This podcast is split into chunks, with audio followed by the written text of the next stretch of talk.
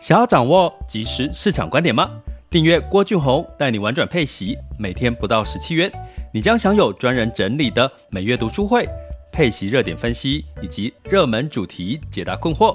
不论你想通过基金、ETF、美股或台股打造你的现金流收入，我们都能为您提供支持。点选资讯栏的订阅链接，了解更多。让我陪你一起投资理财。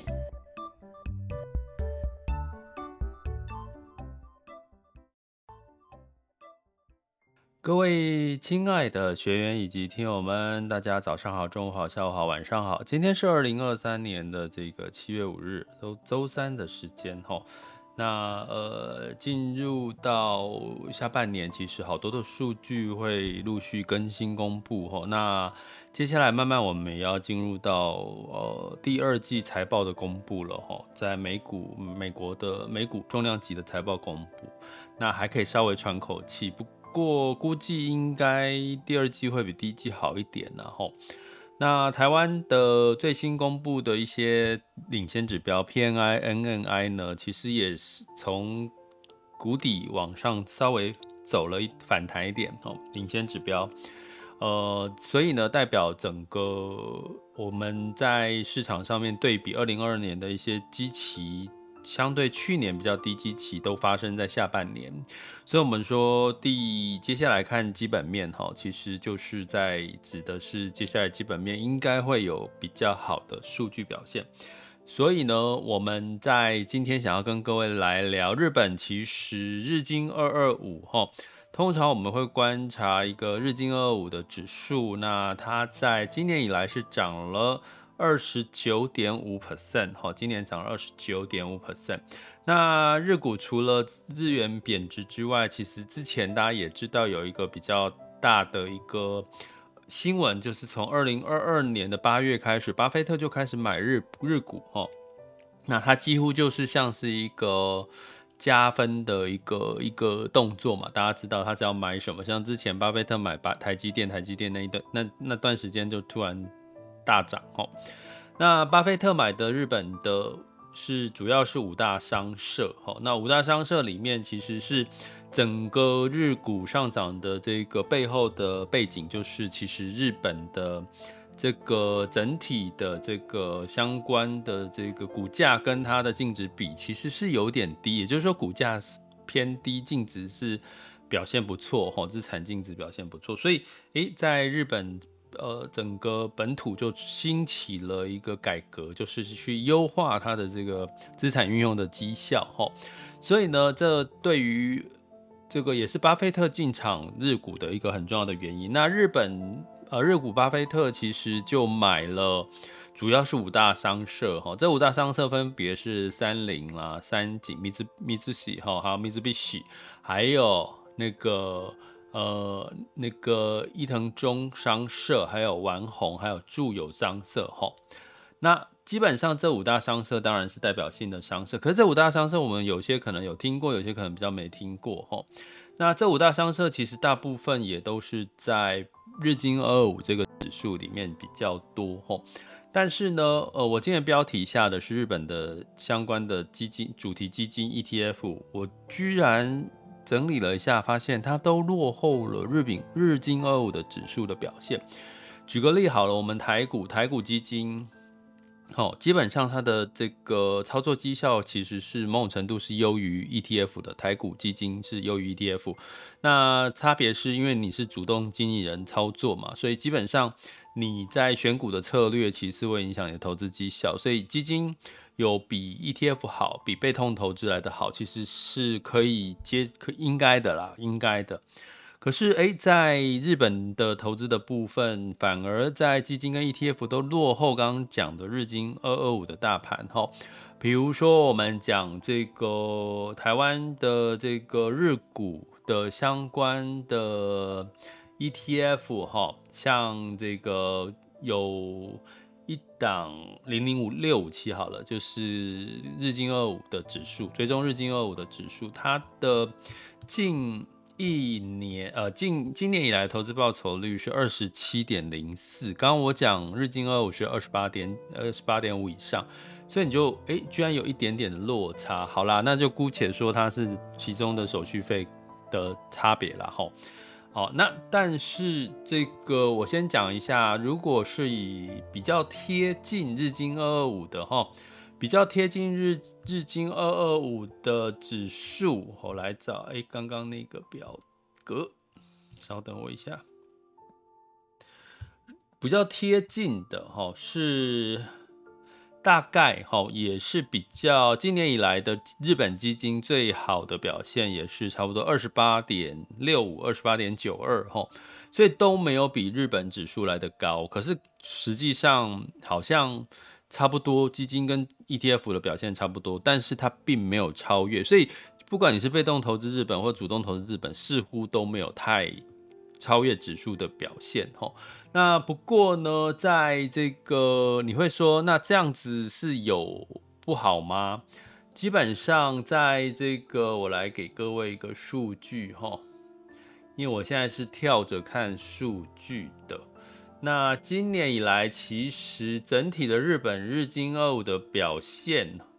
在我来抓一下哈，我刚刚有看到一个数据，好。OK，所以从二零二二零二零年的八月开始买进到二零二三年六月，其实像米这个三菱啊、三井啊、伊藤忠商事这五大商社哈，大概都涨了两倍到四倍左右哈。其中丸红商社是涨最多，涨了四倍了哈。所以呢，其实以这样的表现，是不是在未来的日股的选择上面，其实只要挑指数就好了？其实你选基金或 ETF。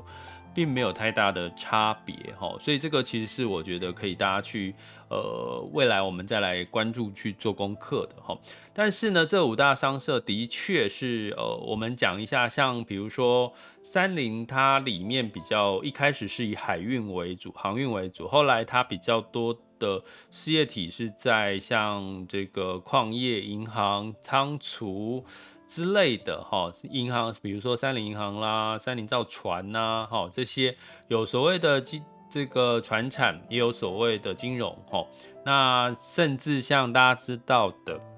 Lawson 哈，哦有有那个我有看到 YouTuber 说。呃，开玩笑说，哎、去日本我要去这个法律儿子的那个便利商店。法律儿子便利商店就是 Lawson 哈，就是它其实我还蛮喜欢 Lawson 里面的一些点心哈。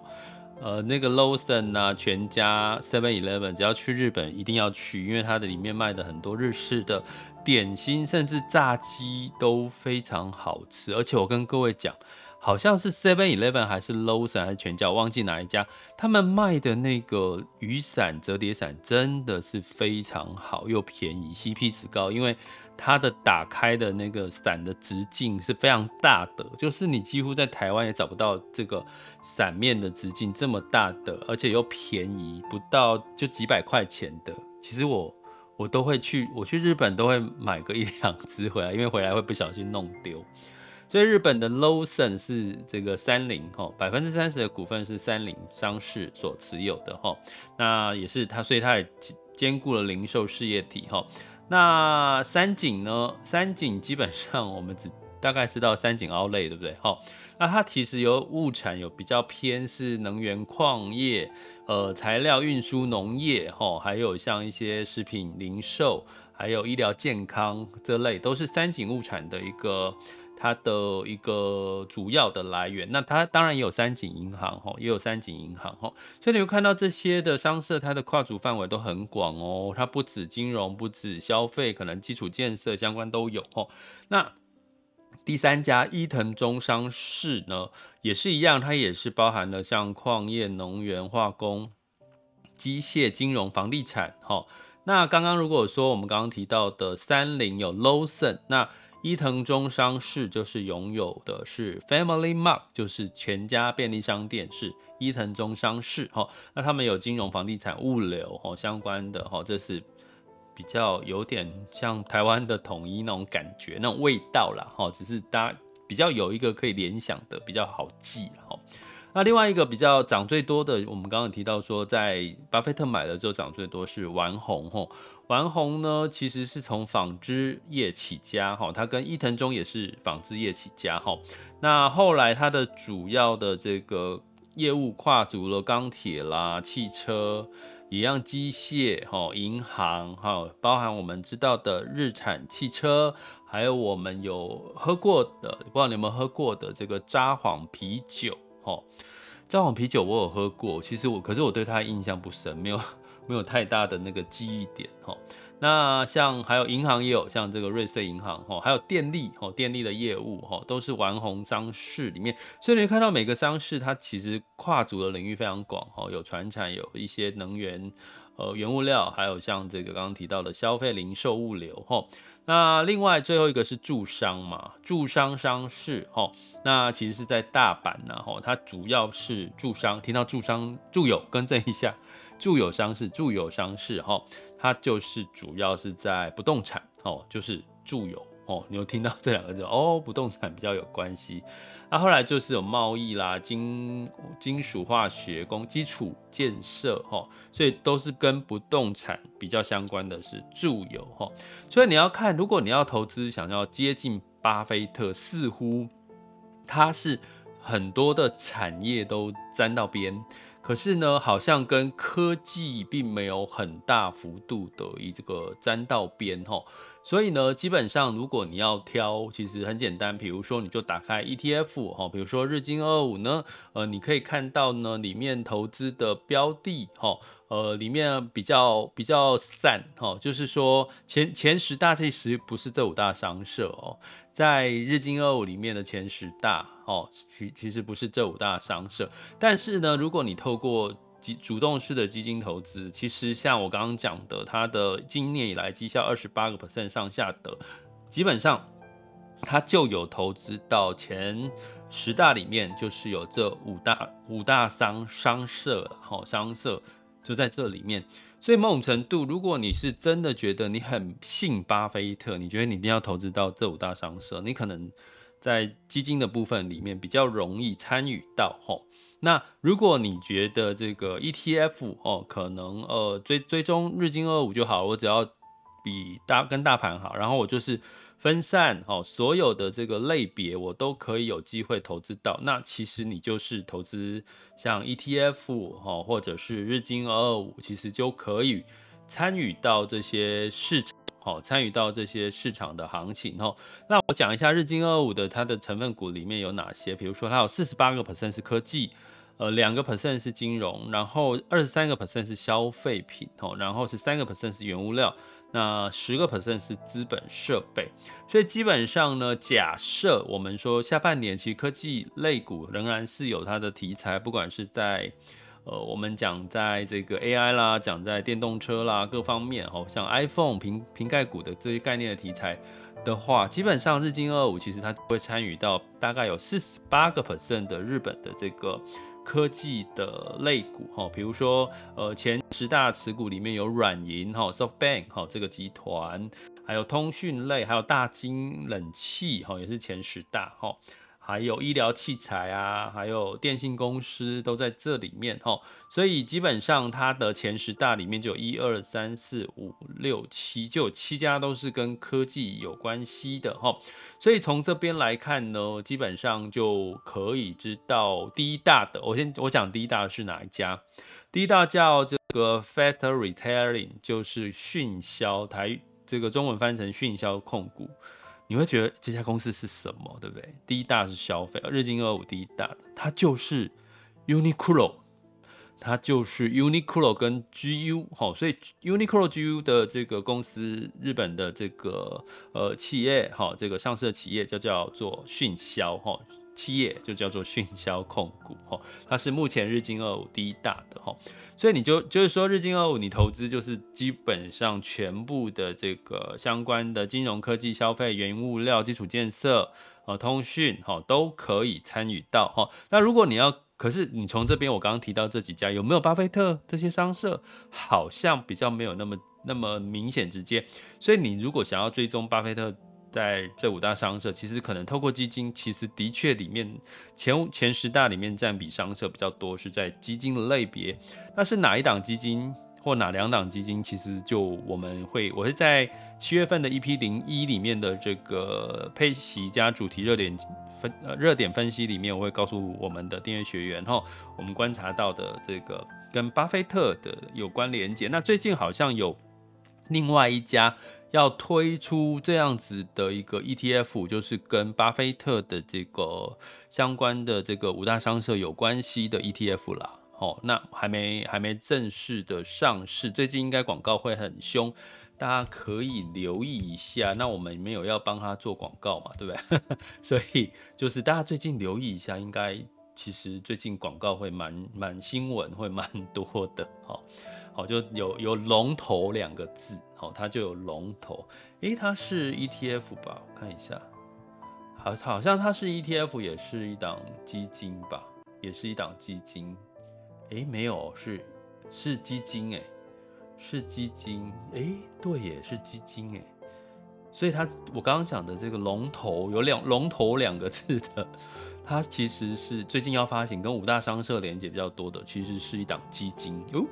所以其实日本的基金的选择性好像会比 ETF 多元哦。所以从这边你知道该怎么选了吧？如果你笃信巴菲特名牌，就是可能基金里面比较容易找得到。如果你笃信科技占的比较多，或者是你希望就是呃可能跟着指数走，被动投资，诶，其实 ETF 可能就是可以呃看到我们今年以来其实不过目前基金跟 ETF 日股都是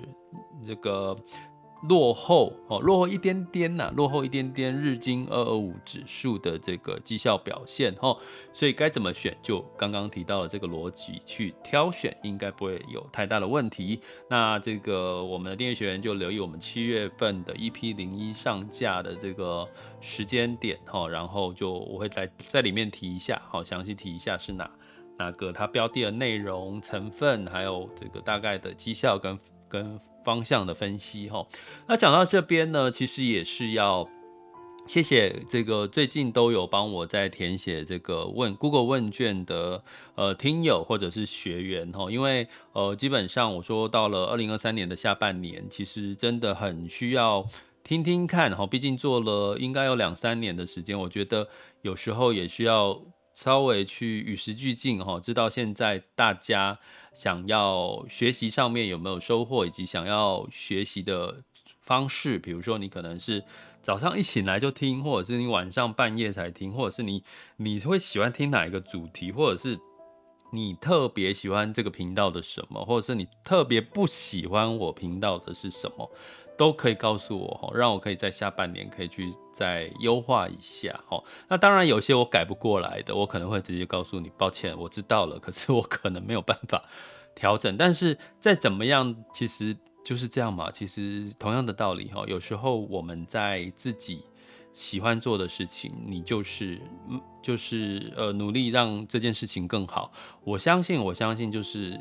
大家都看得到，都。都感受得到，然后你也会得到你该有的一些回报。同样的道理，各位也是一样，在你的工作职位你喜欢的事情上面努力，好，那其实大家都会看到你的热情跟你的这个之后会给你满满的回报。所以我很谢谢最近有在帮我填写 Google 问卷。那我 Google 问卷就是在我们每一集单集的下面的叙述栏里面，我会有一个 Google 连接，是 Google，所以不是诈骗哦，所以再次提醒一下，大家不要。不要这个被诈骗，真的吓吓吓的吓死哈。好，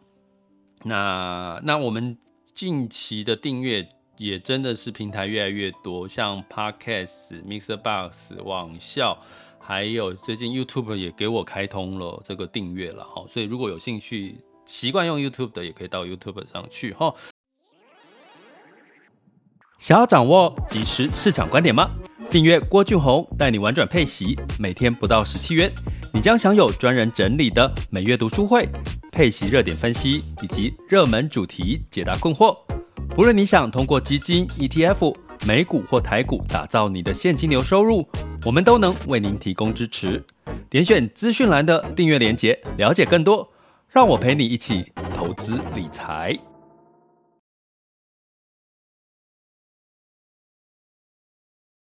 接下来进入到二零二三年七月五日的全球市场盘势轻松聊。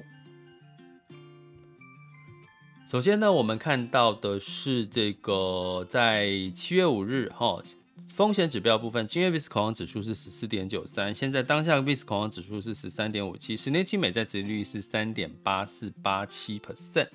那在这个没什么太大的变化，那因为美股是休市哈，它的这个独立日休市七月四日哈，所以没有数据，那很多的数据就没有更新了哈，所以今天的盘势没有什么特别的重点。欧股哈，基本上呢，泛欧六百是上涨零点零六九 percent，那德法英分别下跌零点二六、零点二三跟零点一个百分点哈。那其实欧洲进入到了我们刚刚讲升息循环哈，注意一件事情，升息循环就是你会看到指数可能涨涨跌跌，可是可能会变成是个股各类股各自表态好。比如说像在欧股虽然是涨涨跌跌，可是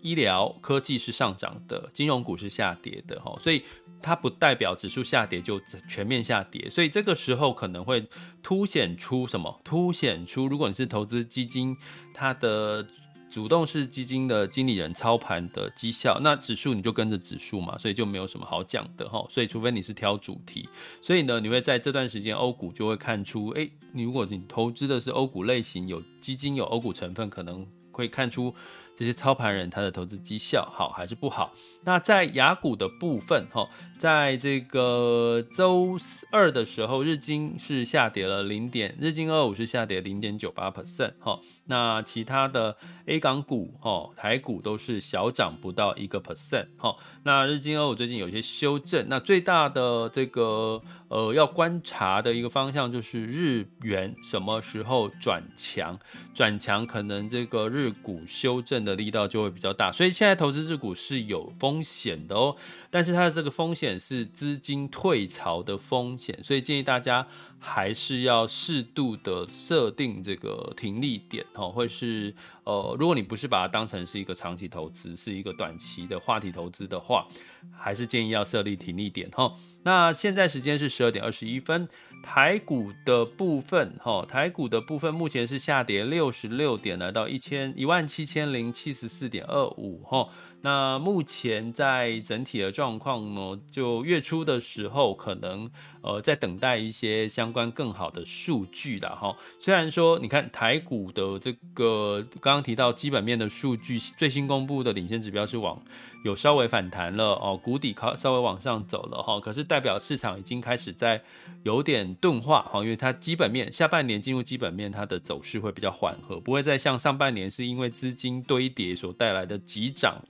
好，急涨急跌的状况，所以下半年大家要调整心态，可能会稍微缓涨，好，或者是缓跌的一个情况，就要耐得住性子哈。那柜买指数是上涨了零点三 percent，台积电呢是下跌零点六八 percent。当然，今天有很多的这个除息的一些情况，也会影响到这个指数的表现哈，所以不用。过度的这个放大，哈，那金融股表现的稍微的抗跌，那其他类股，哈，就是电子股可能相对是今天比较弱势一点点，哈，因为其实也没有太多的跌幅。那在恒生指数是下跌一点三八 percent，恒生科技下跌一点四五 percent，上证指数是下跌零点五一 percent，来到三千两百二十八点，哈，那深圳指数下跌零点五三 percent，哈，所以基本上就是涨涨跌跌，在还是要等待信心的恢复。那日经二五呢是下跌零点三一 percent，那南韩综合指数下跌零点二一 percent，新加坡海峡下跌零点四六 percent。那因为昨天没有美股的这个消息，哈，比如说美股反弹啊什么的，去激励